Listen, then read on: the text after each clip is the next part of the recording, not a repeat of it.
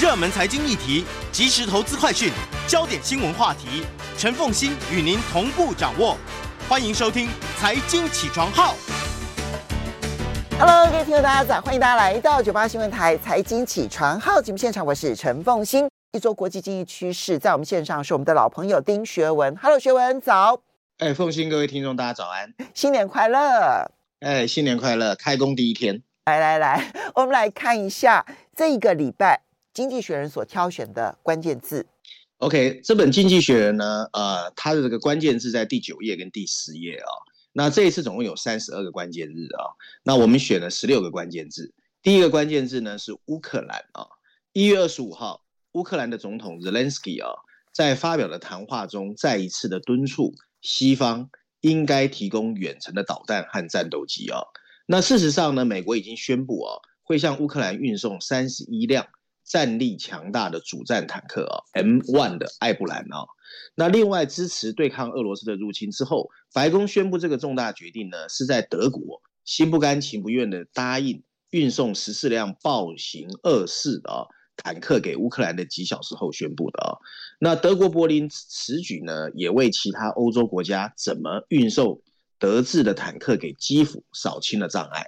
第二个关键字巴西啊，一月二十五号，巴西总统卢拉造访阿根廷，展开跟阿根廷总统费兰德兹的会谈啊。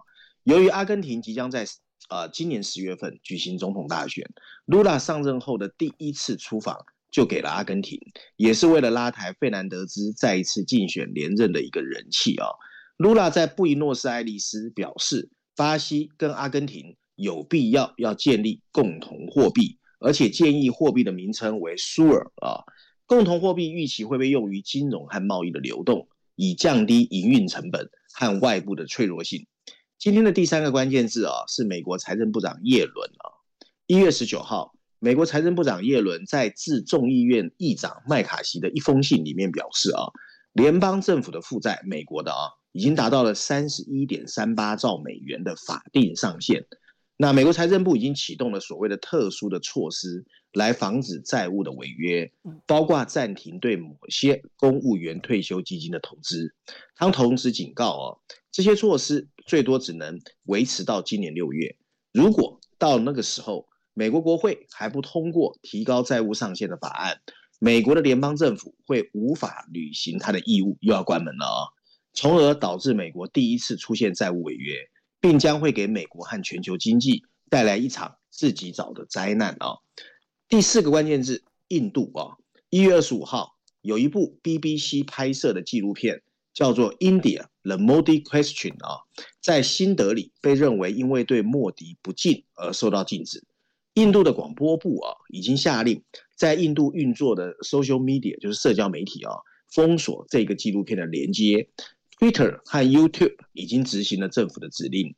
印度当局呢，对试图观看这部片子的大学生开始进行打压，他们很多人被被逮捕哦。那防暴警察跟便衣警察甚至进入新德里的伊斯兰大学进行了学生的逮捕。本周以来，这样的事件已经在不同的大学发生多起。甚至著名的尼赫鲁大学的学生会播放这个影片的时候，校方把全把整个学校的这个电电力给关了，甚至切断了互联网的连接。第五个关键字：微软。一月二十六号，在确定要裁撤一万名以上的员工之后，微软同步公布了二零二三年财年第二季度财报的结果，其中啊，revenue 营收达到了五百二十七亿美元。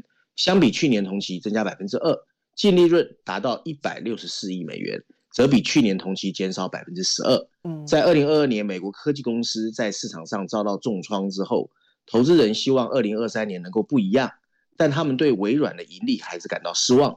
微软去年一去年最后一个季度的报告啊，出现了稳健的收入和利润，但也表示客户开始削减支出，业务的主要驱动力啊，驱动力。云端服务的需求已经放慢，这是美国科技巨头中第一家公布 Q4 啊去年第四季业绩的公司。现在市场正在紧张的等待其他科技公司的盈利报告。嗯，第六个关键字 OpenAI，一月二十四号，随着 ChatGPT 的大成功，微软决定再一次注注资 OpenAI，扩大双方的合作。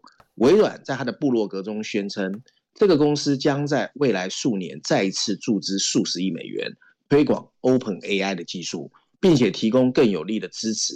作为合作的一部分，微软也会增加对超级电脑的投资，来加速 OpenAI 的研究。第七个关键字：Google。一月二十四号，美国司法部对 Alphabet 旗下的 Google 提出了反托拉斯的指控。他们指控啊，Google 过去十多年以反竞争的策略垄断了数位广告市场，点名 Google 必须跟他的广告服务 Ad Manager 分道扬镳。Google 二零二一年的广告营收达到两千亿美元哦，是 Alphabet 最大的营收来源。这是继二零二零年美国前总统川普提告以来。Google 再一次遭到美国联邦政府的提告。二零二零年的控告是指它垄断了线上搜索，这一次是指它垄断了线上广告。第八个关键字哦，软体巨擘 Salesforce。一月二十六号，积极投资人 Elliot 准备向 Salesforce 提名一系列的董事人选。此举显示这家企业软体开发商即将面对一场董事会席位的争夺战。华尔街日报率先报道。，Alien 已经已经对 Salesforce 进行了一笔数十亿美元的投资哦。Alien 的管的这个管理合伙人也表示，他期待跟这家他们已经关注二十年的企业进行积极性的合作。第九个关键是 Netflix，一月二十号，Netflix 盘后公布财报，Netflix 的共同创办人 Reed Hastings 辞去了 CEO 的职务，前产品啊、呃、产品长啊 Greg Peters 还有 Ted Saunders。成为了共同执行长，Co-CEO 啊，一起带领公司。Hastings 卸下 CEO 后会转任执行董事啊。第十个关键字，美国经济。一月二十六号，美国商务部公布了上个季度 GDP 估估值百分之二点九，比第三季的成长百分之三点二放慢，但比市场预期的百分之二点六要来得好。然而，美国接下来啊难以持续稳健的成长啊，因为联准会的积极升息的效应即将逐渐发酵。多数经济学家预估。美国今年下半年就会进入衰退，但衰退程度可能会比过去的不景气稍微好好一点。第十一个关键字，福特啊，一月二十三号，德国金属工业工会指出，美国福特计划在欧洲裁员三千两百人，还有把产品开发工作移回移至美国。德国金属工业工会表示，福特希望裁减多达两千五百个产品开发部门的职务，以及裁减多达七百个行政职务。而福特在德国的工作地点会受到最大影响。第十二个关键字卡达，根据一份监管的档案，卡达的投资机构已经把它在 Credit Suisse 的股份增加一倍，现在拥有 Credit Suisse 百分之六点八的股份，是第二大股东，最大股东是百分之九点九的沙乌地阿拉伯国家银行。嗯，第十四个关键字，我们要我们要稍微休息一下了。所以刚刚提到的是卡达投资瑞士信贷嘛，对不对？哈，对。OK，好，我们我们稍微休息一下，等一下回来节目现场，然后继续的来看，最重要的是它的一些封面故事的一些。欢迎大家回到九八新闻台财经起床号节目现场，我是陈凤欣，在我们线上是我们的老朋友丁学远，非常欢迎 YouTube 的朋友们一起来收看直播。刚刚在关键字当中第十三个提到卡达投资，那是瑞士信贷嘛啊？那我们用呃，它是等于是卡达的主权基金啊，去投资瑞士信贷。那因为瑞士信贷之前去年的时候曾经一度传出来说，哇，公司出了大问题可能是下一个雷曼，然后当时呢导致了全球金融市场下跌，但是现在看起来，当它跌到一定程度的时候，那么以卡达拉，还有包括了像沙乌地阿拉伯这一些中东地区的这一些主权基金，开始去逢低布局这一些这个长期的金融产业。哎，这一点趋势也可以值得观察。可是，因为他们是很大的、很他们是很大的这个主权基金，而且他们是做的很长期的投资。那不是说短线上面要大家跟进或什么，但是这个布局可以观察。我们还有三个关键字，对不对？对，要要讲吗？还是我们讲封面？我们我们来谈封面故事好了，Cover Story。OK OK，其实封面故事跟刚才凤欣提这个议题有点关联哦。如果了解金融产业人都知道，其实 Credit Suisse 过去在欧洲体系的银行里面啊、哦，它相对 Investment Banking 是比较强的。另外，像 UBS 啊，或我们知道德意志银行，他们关注的行业不一样。那我们今天经济学人的封面故事很有意思，它谈的是美国本来在 Investment Banking 做的最好的 Goldman Sachs 高盛啊。那其实 Credit Suisse 在去年出事，那今年的高盛呢，其实也是一蹶不振。所以大家在封面设计上啊，会看到《经济学人》的编辑群又恶搞了那个所谓高盛的 logo 啊。他把这个灰蓝色白字体的 logo 啊，它好像做成好像是一个灰蓝色的板块在往下，然后融化。大家看那个下部的那个圆下缘那边啊。那更有趣的是，编辑群把 Goldman Sachs 的后面这个字 S A C H S 啊，改写成 Goldman Sachs S A G S。那 S A G S 就是融化下沉的意思哦。那这一次经济学人用了序论第一篇，还有十一页，还有十八页有一个 briefing 专文哦。那两篇文章其实文字也非常的多，和我们探讨，其实台湾很多人也很熟悉这家公司高盛集团是怎么被自己的神话所牵绊的哦。那文章内容哦提及哦。Goldman Sachs 一直认为哦，自己与众不同。当一九九九年 Goldman Sachs 在纽约上市的时候，他志得意满地宣称：“我们有一个毫不妥协的决心，要在我们所做的每一个事情上面都做到最棒啊！”长期以来，也有一些阴谋论者呢对他赞赏不已，并认为他就是掌管着全球财经的背后势力。然而，最近十年，这个华尔街的巨擘让我们看见的是他犯下的一连串的错误。去年十月，高盛决定对好不容易建立起来的消费金融业务改弦易辙。预测啊，以资本回报率来看啊，高盛创造了十年来最糟糕的一个季度的业绩，而且还引起了美国联准会的调查。因为这家企业在陷入严重的困境之前，早就被自己的神话所困。他最近的摇摇欲坠，表明了改革困难重重，也提醒了我们，全球金融产业其实。正在进行一个新的力量的平衡。要了解今天的高盛啊，我们不妨去华尔街逛逛。二零零七年到二零零九年的金融危机之后，美国有两家大型的金融机构决定转型，其中第一家叫 J.P. Morgan 啊，嗯，J.P. Morgan 成功在铺天盖地的各式业务上实现了大规模的扩张啊。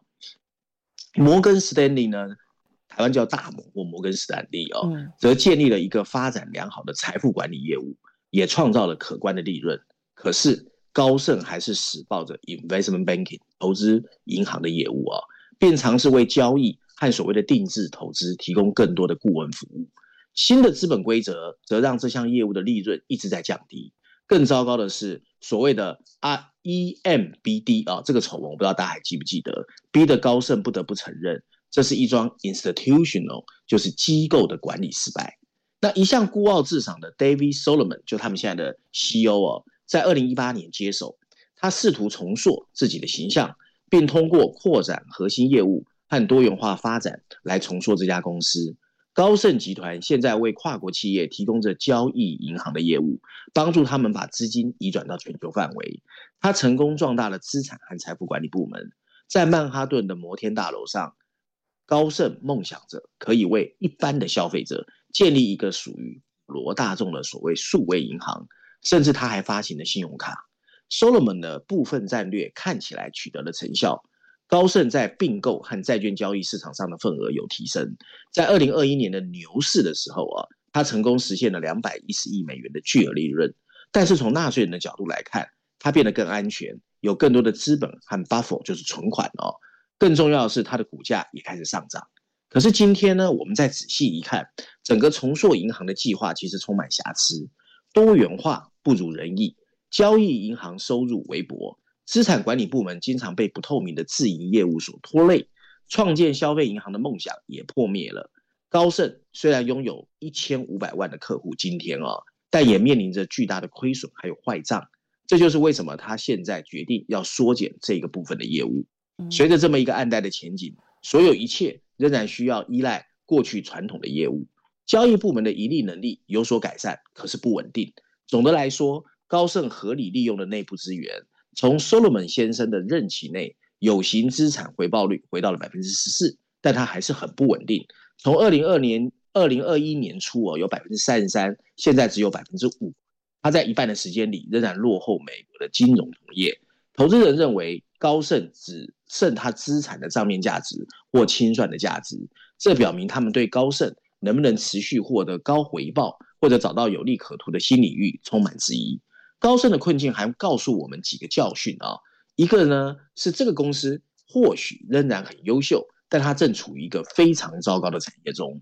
投资银行遭受监管的限制，还有投机活动弊病的交错缠绕之中，高盛表示，他在薪资给付方面啊，已经变得更自律，但去年他还是支付出了一百五十亿美元，尽管他的利润减半减半到一百一十亿美元，但这仍然是金融危机以来第二高的薪酬支付，还有 bonus 的账单。金融业的真正变革，其实发生在那些受到监管的业务线以外的。你譬如说，有一批新的杰出明星正在骚扰金融业啊，包括私募基金的 Blackstone 黑石、指数基金 ETF 的 BlackRock 啊，那贝莱德以及投资和交易平台 Stado 啊，该公司在二零二二年甚至赚了一百六十亿美元的收入啊。另外一个教训就是，在赢者通吃的数位世界中，其实竞争越来越激烈。高盛认为他们的专业知识和品牌。很够，但情况不是这样。他现在已经投入了数十亿美元，但他的客户群呢，仍然只是 PayPal 和亚马逊的一小部分。高盛也花也发行了这个信用卡，但是他是跟 Apple 一起的发行，所以 Apple 在这一个合资关系里面占据了主导地位。最后一个教训就是哦，全球化的停止或者逆全球化啊，限制了华尔街这些机构的战场。在高盛上市后的十年内，他曾经他的团队哦，随着所谓美国的全球化的脚步啊，成功征服了欧洲啦、亚洲啦，甚至台湾。那高盛的国际收入呢，曾经在为他的营收提供一半以上，可是现在只不到三分之一哦。那各个国家的地区性的竞争对手已经频繁出现，有一些国家更对外国金融机构变得小心翼翼。那文章最后提到哦，高盛到底能不能重振雄风？Solomon 先生明智的决定了裁员和缩减自营业务。随着时间的推移，他可能会因资产管理部门增长，或者是引进一些金融新科技，成功降低过高的劳动成本，甚至因为通过并购整合的一些改变，重新获得一些信心。可是，改革这么一家精英冲刺的企业，其实非常困难。整个企业文化最难以改变的就是那种自我感觉良好。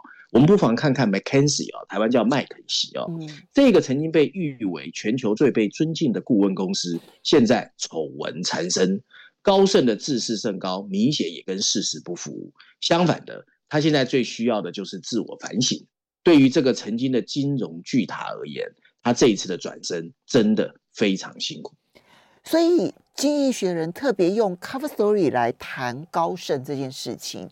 其实只是对于他的转型不成功给予批评嘛，嗯、对不对？哈，有我觉得不是哎、欸，有任何他有提到，对对对，我就是担心有没有更进一步的。对，对不起，你请说。对，他有提到三个教训嘛，其实我觉得其实第三个教训呢、就是说现在逆全球化跟区域分化这件事情啊，搭配刚才你问到的 Credit Suisse 跟卡达，其实我觉得都是有关联的。那像高盛跟摩根这一种，过去随着美国推动全球化，在全世界攻城略地的这些企业，其实最近呢，其实压力都很大。哎，好，所以国际金融市场可能会出现一个剧烈的变动。过去的华尔街世纪可能要出现改动，我们可以这样讲吗？我们认为华尔街巨头所推动的金融市场，未来可能会由其他的参与者、其他的玩家来负责了。其实，其实凤馨，我们可以去思考一个问题哦，就是民主制度也是美国过去主推的嘛，就是民主制度应该全球化。民主制度现在对于很多第三世界来说，你觉得他们比较认同纯粹的民主制度，还是像中国这种？大政府主义里面的一种，嗯，政治制度。嗯、那如果这个东西是属于不确定的话，那美国的金融文化也会被质疑。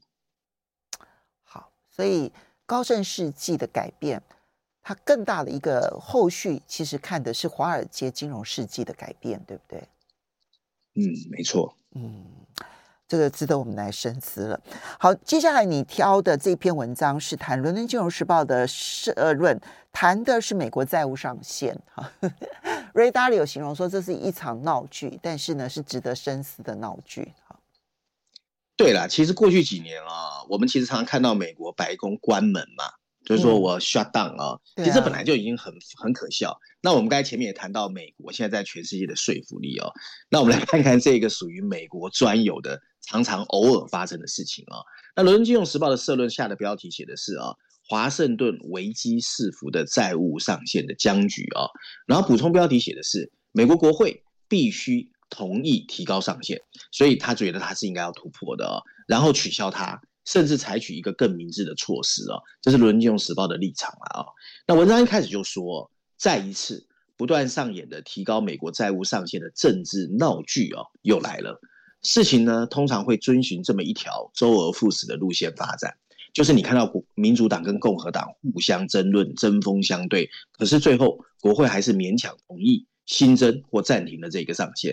事实上，从一九六零年以来哦，这个这个所谓上限要怎么改，吵来吵去的情况已经发生了七十八次，七十八次哦。但是为了取得让步，而每一次包裹的权衡取舍，常常都到最后一刻，那才会决定呢、哦。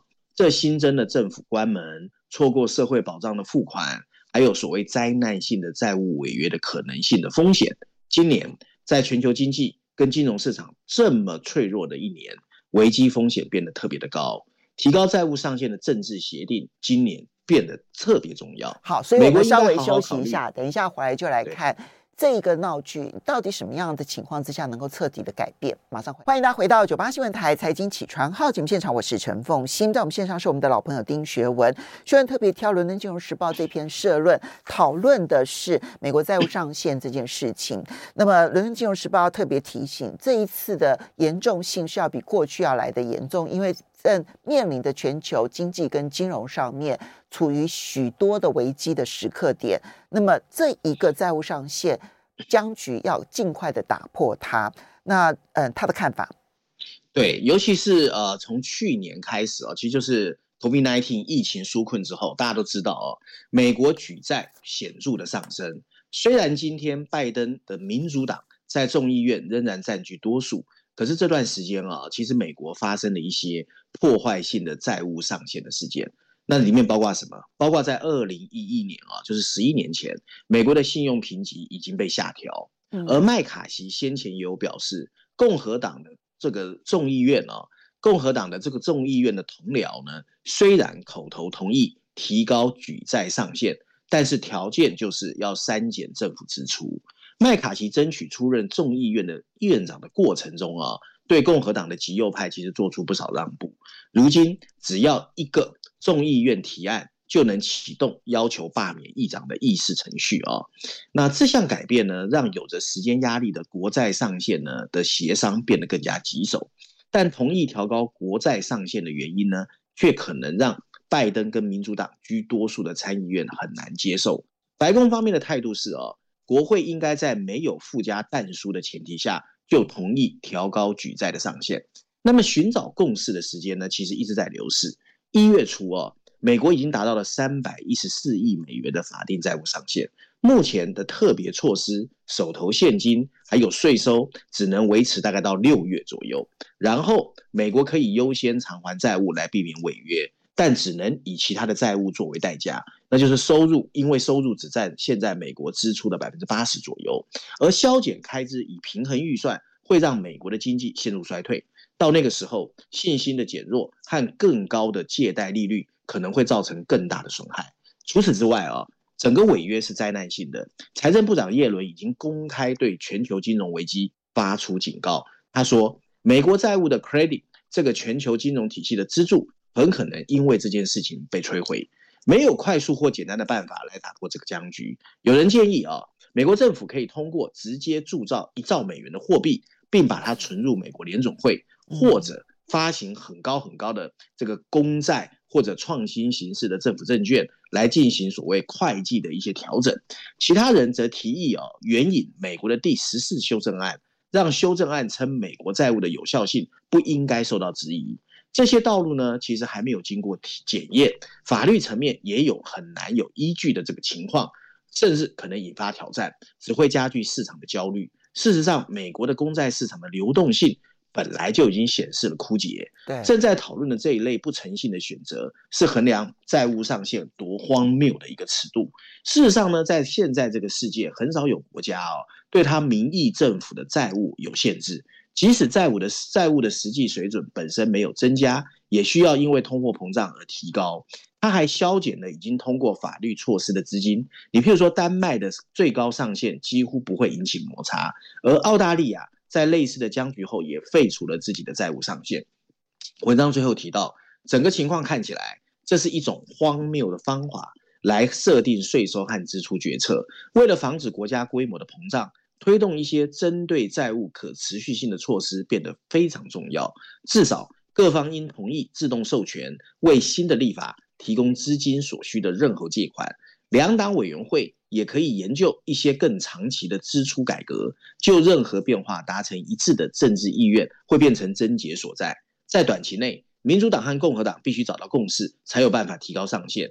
对美国和全球经济来说，隐藏在里面的可怕后果，确实要引起我们的警戒。嗯，最新消息是，美国众议院议长麦肯锡他已经强调，二月一号他跟拜登要首次会面，他就要谈债务上限的问题。但是，这是不是双方合作的开始，又或者是双方互相把责任推给对方的开始？我们其实从二月一号的会面就可以先见分晓了。哈，好。那么接下来你要挑选的这一篇文章是《经济学人》这一篇，特别要去探讨全球二零二三年的经济可能的变化。对，这一本《经济学人》，除了封面故事，刚才我们谈过高盛或 Goldman Sachs 之后啊，其实它还有一个很重要的议题，它用了两篇文章，分别在序论第二篇第十二页，还有财经板块第一篇啊。通常放在财经板块第一篇都蛮重要。嗯，谈的是什么？谈的是全球经济的通货膨胀是不是正在缓解？经济学人认为。其实虽然有缓解的迹象，但是经济衰退还是很可能的，所以还是乌鸦了啊。嗯、我们来看看经济学人怎么看啊？经济学在文章一开始就告诉我们，在经历了三年的混乱之后，投资人现在确实有几个理由开始感到乐观。你譬如说，在美国，通货膨胀正在急剧下降啊，这提高了人们对软着陆的希望。在这种情况下，物价增长在不出现衰退的情况下，好像得到了控制啊！包括财富杂志都对欧洲开始抱持乐观，因为在那里大部分温暖的暖冬啊，导致了能源价格在下跌，市场重新充满了欢乐。从今年年初以来，美国股市的 S M P 五百指数已经上涨了百分之五，欧洲和新兴市场的股价上涨的幅度更大。可是现在宣布全球经济问题的结束为时过早。在美国，十二月份消费者物价下降，那是因为能源和商品价格的下跌。今年的年度通货膨胀率可以降到百分之二以下，这是有可能的。可是随着物价增长的暴跌，大家不知道有没有注意到，GDP 的增长也在下跌。十二月份的零售的销售还有工业生产同步下降，主要的 output 指标也在大幅下降。这通常表明经济衰退就要来了。经济中最健康的部分是劳动力市场，但是对劳工的需求并不完全是好消息。美国联准会将很难确定通货膨胀到底有没有得到控制。尽管大型科技公司的裁员最引人注目，但美国的失业率目前看起来只有百分之三点五，新的失业救济申请人数也是历史新低。根据一些措施，年度薪资增长率有所下跌，但还是在百分之五左右啊，还是不低。一月二十四号，沃尔玛表示要把起薪从每小时十二美元提升到十四美元。由于工人的生产率每年只有增加百分之一左右，薪资的快速增长预示着物价上涨会远远超过美国联准会百分之二的通货膨胀目标。有一些政策制定者希望，二零二一年获利大幅增长的企业能够吸收啊这些成本，而不必进一步提高物价。可是到去年秋天，较高的利润率仅占。啊，疫情期间通货膨胀的八分之一。鉴于华尔街预计二零二二年第四季的收益会很令人失望，这表明企业会根据它的劳动力成本提高物价。市场预计，随着经济增长的放慢，美国联准会会在一年内开始降息。但如果联准会真的要把通货膨胀率降到百分之二，并保持在这个水准，那么它需要提高高利率，即使这会带来经济衰退，直到薪资增长降温，它都不会放手。如果美国面临经济衰退，它很可能会把欧洲也拉下。尽管能源价格下跌，但欧元区存在潜在的通货膨胀问题。这一点在不断上涨的薪资就看得到。欧洲央行行长 Christina Lagarde 宣公开警告，利率会不得不继续上升。这跟投资人更加鸽派的预期完全相反。如果美国联准会继续升息，投资人对它的后果会开始恐慌，美元会再度走强。这会加剧输入型通货膨胀，使欧洲央行的工作更困难，也会抑制新兴市场的反弹。文章最后提到啊，还有一个中国动态清零的结束，虽然降低了供应链的堵塞，可是它的反弹对全球其他地区来说不见得是好事，因为它存在通货膨胀的 push，而不是支出的短缺。中国额外的进口会把过热的经济里增添更多的燃料。欧洲的天然气储存啊、呃、如此充裕，部分的原因是中国降低了百分之二十的需求，但是现在需求会回来，这可能会导致价格在明年再一次的飙升。文章最后一句话啊，只有当过热的劳动力市场和能源危机这两个敌人被真的打败，否则全球经济很难走出困境。这是经济学人的看法。所以他真的是乌鸦哎，他认为薪资通膨的问题没有解决，所以认为通膨放缓，嗯、可是薪资工资还在不断上升的情况之下，远超过生产力提升所带来的薪资上涨，最终终究是在成在价格上面会反映出来。第二个就是中国大陆的解封，以现在来看的话，其实它不是疫情扩大造成的衰退，相反的，它是。现在看起来是需求快速增加，带来的是原物料价格。其实基本金属的部分是最清楚的，包括了锡啊、镍啦，还有铜啦哦。那所以这个部分，啊，现在全球金融市场是乐观的，可是这个乐观背后还有几个因素没有真正被解决的情况之下，经济学人这只乌鸦提醒大家要小心注意了，好，好不好？好的，我们要非常谢谢我们的老朋友丁学文带来这几篇文章，提供给大家做参考。那。兔年还要继续的麻烦学文了，谢谢，谢谢大家。